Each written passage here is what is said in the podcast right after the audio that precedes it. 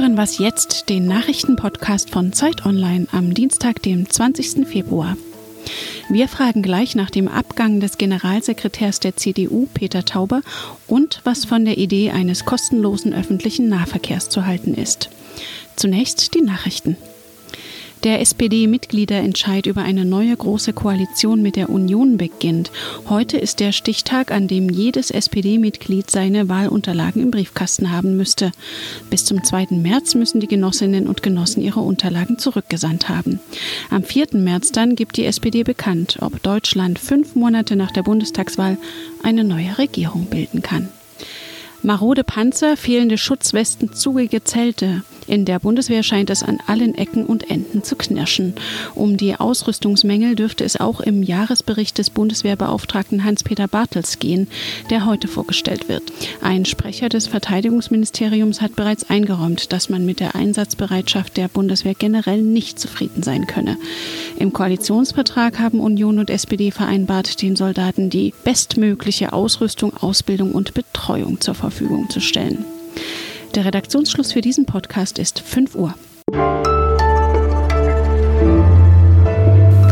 Mein Name ist Rita Lauter. Hallo.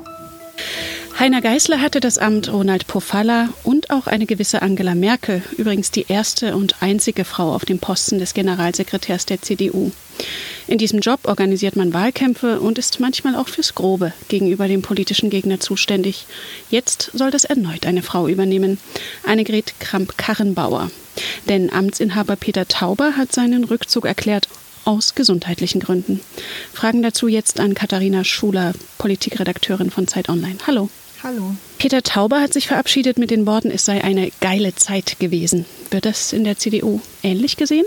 Naja, so äh, ganz sicher nicht. Also da gibt es sicher geteilte Meinungen. Ähm, das Wahlergebnis, das letzte, war ja nicht gut für die CDU. Das wird zum Teil auch Tauber angerechnet. Dann haben ihn Teile der Partei doch übel genommen, dass er sich in der Flüchtlingskrise eben immer sehr eindeutig hinter Angela Merkel und ihre Politik gestellt hat. Er hat in diesem Zusammenhang auch teilweise Fehler gemacht, hat zum Beispiel dann, als Landtagswahlen für die CDU verloren gingen, gesagt, am Sieg der SPD könne man ja sehen, dass man mit dieser Politik Politik durchaus Wahlen gewinnen könnte. Das war jetzt nicht so im Sinne von vielen in der CDU. Und auch äh, die konservativen Kreise hat er natürlich damit vergrätzt, dass er sich offensiv für ein Einwanderungsgesetz eingesetzt hat und auch die Ehe für alle befürwortet hat. Dass Peter Tauber angeschlagen war, konnte man auch schon im letzten Jahr erkennen. Angela Merkel hat ihm ja die Verantwortung für das Wahlprogramm entzogen, das zu erstellen eigentlich eine der wichtigen Aufgaben eines Generalsekretärs Staatssekretärs ist. Nun hat sich die CDU-Vorsitzende Merkel für ihre Vertraute Annegret Kramp-Karrenbauer entschieden, die im Moment Ministerpräsidentin im Saarland ist und eigentlich für einen Ministerposten in Berlin im Gespräch war. Ist das überraschend, das Amt der Regierungschefin jetzt gegen den Generalsekretärsposten einzutauschen? Ist das ein guter Karriereschritt? Also in normalen Zeiten kann man sagen, wäre es sicherlich ein Rückschritt und dann kann ich mir auch nicht vorstellen, dass Annegret Karrenbauer dazu bereit gewesen wäre.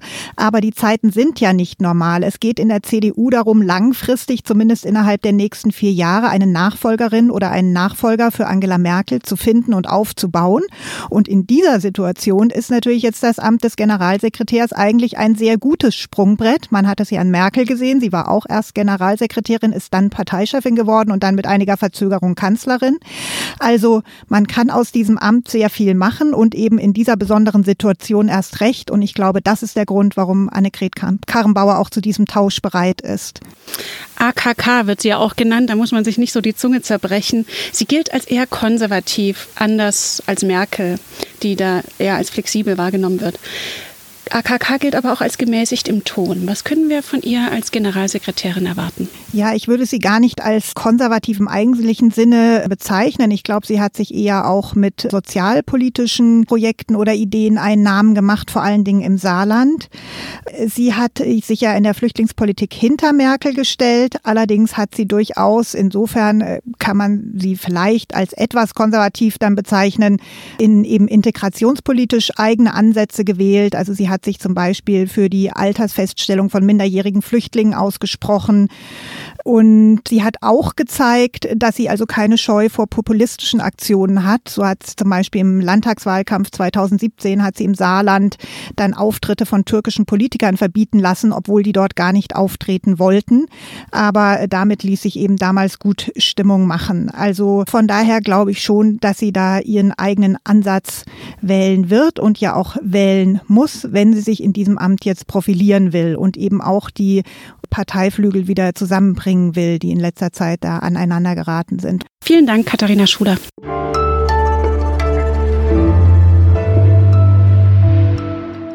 Und sonst so? Haben Sie, liebe Hörerinnen und Hörer, schon bemerkt, dass auch Zeit Online mehr darauf achtet, in unsere Texte die männliche und die weibliche Form einzubringen? Das Thema geschlechtergerechte Sprache hat es jetzt bis vor den Bundesgerichtshof geschafft. Eine Frau hat die Sparkasse verklagt, weil sie sich diskriminiert fühlte.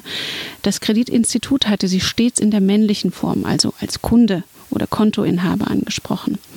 Die Entscheidung des BGH könnte auch Folgen für die Sprache in Rechtstexten und Formularen haben.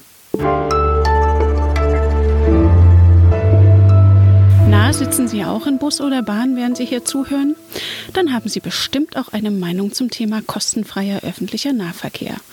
Das stand schon mal im Wahlprogramm der Piraten, damals noch von manchen belächelt. Jetzt hat die Bundesregierung das ins Gespräch gebracht. Der Gedanke dahinter, mehr Leute steigen dann um auf Bus und Bahn, weniger fahren Auto und das macht die Luft besser. So will man Strafen der EU wegen der schlechten Luftqualität in vielen deutschen Städten umgehen. Im Studio ist jetzt Matthias Breitinger, unser Mobilitätsexperte bei Zeit Online. Grüß dich. Hallo Rita. Die Städte reagieren ja auf den Vorschlag eher ablehnend, denn das würde natürlich viel teurer, wenn nicht mehr die Kunden bezahlen, sondern der Steuerzahler vollständig die Kosten für den Nahverkehr übernehme. Andererseits, es ist ja auch im Gespräch den Autoherstellern, die ihre Abgaswerte manipuliert haben, jetzt aus Steuergeldern die Nachrüstung der Schummeldiesel zu bezahlen. Vom kostenlosen Nahverkehr hätten doch viel mehr Leute was. Wäre das nicht fairer? Wenn man jetzt mal ganz generell sagt, dass der Bund dann die dann künftig fehlenden Ticketeinnahmen bei einem öffentlichen Personennahverkehr, der nichts kostet, dann übernimmt, dass dann ja dadurch ja auch Steuereinnahmen genommen würden von Leuten, die auf dem Land wohnen, wo es gar keinen öffentlichen Nahverkehr gibt. Dann würden sozusagen die Leute auf dem Land den öffentlichen Nahverkehr mitfinanzieren in den Städten, wenn der dann nichts kostet. Ob das dann so fair ist, ist halt auch die Frage. Grundsätzlich ist es natürlich schon so, dass es auf die Dauer mehr bringt, den öffentlichen Nahverkehr attraktiv zu machen, als jetzt irgendwelche Autos nachzurüsten, die in ein paar Jahren dann verschrottet werden. Von der Größenordnung her ist es schon vergleichbar diese Nachrüstung von diesen Euro 5 Dieselfahrzeugen, um die es hier geht, das würden so nach Schätzungen von Experten zufolge rund 10 Milliarden Euro kosten. Und die Ticketeinnahmen machen pro Jahr ungefähr 12 Milliarden aus. Es gibt ja durchaus Kritiker, beispielsweise der VCD, der schon seit Jahren gegen die Dieselsubventionen wettert und sagt, also das sind Steuergelder, die man eben sinnvollerweise zum Beispiel in den öffentlichen Nahverkehr stecken könnte. Pro Jahr wird der Diesel mit ungefähr 4 Milliarden subventioniert. Dann gibt es ja noch dieses Privileg von Dienstwagen, die steuerbegünstigt sind. Das macht auch nochmal 5 Milliarden aus. Wenn man die zusammennimmt, hat man schon 9 Milliarden, die man eben beispielsweise dann umschichten könnte. Tallinn hat das ja schon mal ausprobiert. Die Einwohner der estnischen Hauptstadt müssen keine Tickets mehr lösen. Wie sind da die Erfahrungen? Es ist zumindest wohl so, dass äh, das wurde 2013 eingeführt, dass seither die Zahl der Kunden so 7, 8 Prozent ungefähr gestiegen ist und die Zahl der Pkw-Zulassungen in Tallinn zumindest stagniert. Ob das jetzt ein Riesenerfolg ist, weiß ich nicht. Also bei Tallinn kommt natürlich noch dazu, die haben auch sehr viel Geld ausgegeben, um ihre Busse zu modernisieren. Denn öffentlicher Nahverkehr, den man kostenlos macht, bewirkt nicht automatisch, dass die Luft besser wird, weil das sind ja auch nur Dieselbusse, die herumfahren und auch entsprechend was in die Luft blasen. Du hast ja einen Leseraufruf gestartet, um herauszufinden, was unsere Nutzer davon halten, wie die das hier fänden, wenn das in Deutschland eingeführt würde. Welche Reaktion hast du bekommen? Also viele würden sich zumindest einen billigeren Nahverkehr wünschen, aber viele haben gesagt, ja, so ganz kostenlos braucht es gar nicht zu sein. Viel wichtiger ist ihnen zum einen, dass die Tarife übersichtlicher werden. Es geht mir auch so, wenn ich in irgendeine Großstadt komme, in der ich nicht lebe, dass ich dann teilweise überhaupt nicht durchblicke, was ich jetzt dann für ein richtiges Ticket ziehen muss. Und Das andere ist aber, dass viele sagten, viel wichtiger als der Preis ist eben, dass einfach besser wird. Also sprich eine bessere Taktung, vor allem auch in den Randzeiten, am Wochenende, abends. Viele wünschen sich, dass er auch sauberer ist. Viele wünschen sich eine bessere Anbindung gerade im Umland. Es gab auch viel Kritik auch eben an unpünktlichen, unzuverlässigem Nahverkehr. Man sagt also, er muss nicht billiger werden, er muss vor allem besser werden. Und sicherer vermutlich Sicherer auch. auch. Das sind natürlich auch viele, die da sagten, sie fahren nicht mit dem öffentlichen Nahverkehr, die sagten, dass sie sich halt nicht sicher fühlen, vor allem in den Randzeiten. Das sind so eher so weiche Faktoren, die natürlich auch noch mit reinspielen. Oder viele, die sagten, also ich fahre nicht mehr im Bus einkaufen, weil ich dann keine Lust habe, in dem engen Bus, der dann auch noch voll ist, da mit meinen fünf Einkaufstüten zu stehen. Also das sind alles natürlich so Faktoren, die noch dazukommen. Deswegen glaube ich, muss man sich auch von der Idee verabschieden, dass wenn man jetzt den öffentlichen Nahverkehr kostenlos macht, dass dann plötzlich alle ihr Auto stehen lassen. Und alle Antworten auf den Leseraufruf zum Thema kostenloser ÖPNV gibt es natürlich auch auf Zeit Online nachzulesen. Vielen Dank, Matthias Breitinger. Ja, bitte. Das war Was Jetzt, der Nachrichtenpodcast von Zeit Online. Eine neue Folge gibt es morgen wieder. Bis dahin.